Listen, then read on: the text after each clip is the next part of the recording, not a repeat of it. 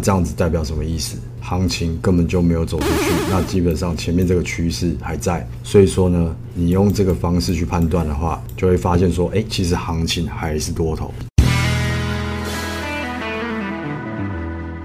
到底什么是一二三法则？来，那我们就假设我们现在看的东西是某一档股票，那股票的话，我们基本上都只做多嘛。台股的话啦，基本上都只做多嘛，不太会去做空。那所以说，我们基本上看到的 K 线就是起起伏伏，大概就是这样一直往上走。OK，那这个东西呢，一二三法基本上就是在让你判断说，到底要怎么继续顺势交易上去，继续做多下去的一个方式，甚至是哎什么时候如果趋势真的反转了，那我什么时候可以走的一个方式啊？那我们先来讲一下，就是顺势交易的话，那我们就随便找一档标的哦。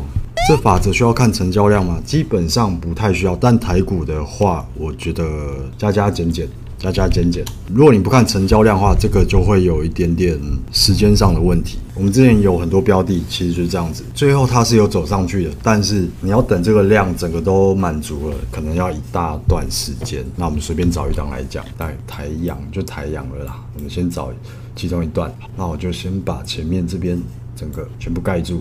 好，那我们接下来就要直接讲，讲完你可能就会知道说这个一二三到底该怎么用了。那我们先看下太阳哦，我先随便找一个日期，那我们就可以看到这个地方，这地方是多头对吧？那多头的话，我们就把最低点全部连成一线，这样就是一个什么上升趋势对吧？OK，到这边没问题吧？把低点全部连在一起，连成一个看起来是上升趋势的线。好，那通常我们会画这个的时候呢，价格到某个地方。突然遇到压力，很快的反应下来，这样子，像这个地方上影线出现了，是不是？通常都是这个时候，我们才会想说，哎，行情是不是可能要结束了？那这个时候，一二三，好，我们转过来再看一次，一二三，来，一二三有三个要素，第一个叫什么？不再创新高嘛，那也就是刚刚我看到太阳那个地方，它走到一个地方之后，突然很快拉下来，那这个地方就形成一个高点了嘛。然后接下来嘞，接下来的 K 线就没有再破高了，那就是不再创新高。好，这个地方不成立，接下来就可能变这样子。然后呢，前低那可能也是一样，前面的一个 K 线的低点被过过去了，OK，这样也可以成立。好，开始过前低，最后一个要素呢，突破多方趋势线，就是我们刚刚画的嘛，最低点的这个地方全部这样子打下来了，那这样子就三个要素就达成了。那一档股票反转也是一样，有可能要反转也是一样，也会出现这个一二三不再再。创新低开始过前高，OK，那我们就再拿太阳看一下哦。好，这边大家看一下，不再创新高，开始过前低，突破多方趋势线。哎，我们在这边是不是就可以看到价格不再创新高了嘛？那低点呢？好，那如果是这根红 K 当做一个基准的话，那低点最后有被过吗？有吧？然后呢，过过去了之后，结果刚好这个趋势线也被突破了，所以这个地方的一二三都满足了，OK，都满足了，那就代表说什么？行情怎么样了？开始趋缓了，行情开始趋缓了。那相对的来说，我们也可以找前面这一段来看。前面这一段就是一个什么空头趋势嘛？来，我们就讲一个空头趋势。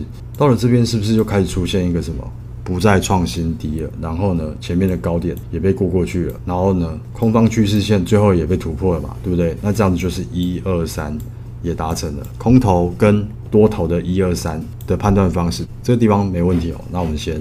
就先打住，再跳回去。一二三，形成的意义到底有什么呢？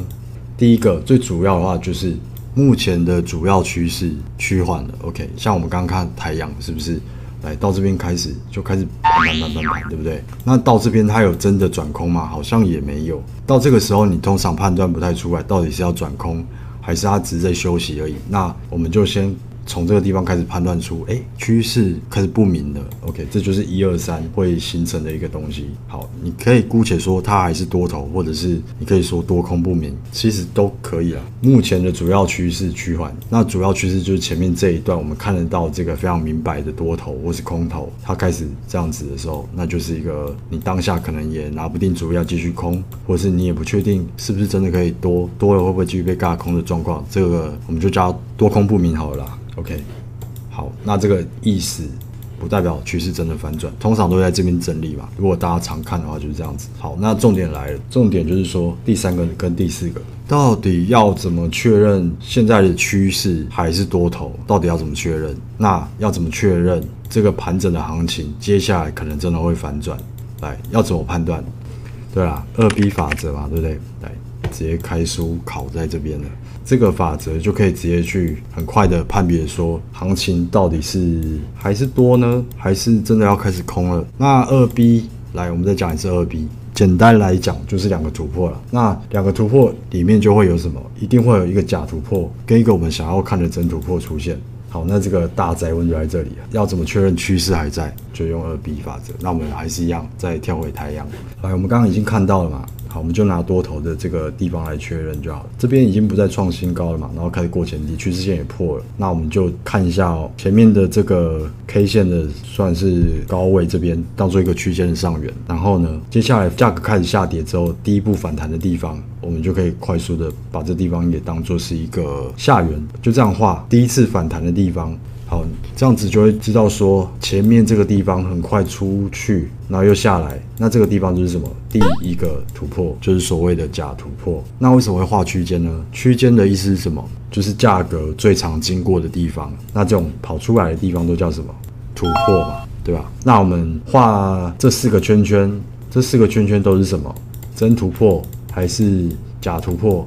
好，都是假突破嘛，对不对？那假突破代表什么意义？那像这种行情呢，基本上你要么就是不做，要么就是你心头要默定。那遇到这种状况呢，通常你都发现它一直假突破了，那这样子代表什么意思？行情根本就没有走出去，那基本上前面这个趋势还在。所以说呢，你用这个方式去判断的话，就会发现说，哎，其实行情还是多头，都没有出现二 B。那如果有出现二 B，会出现什么状况？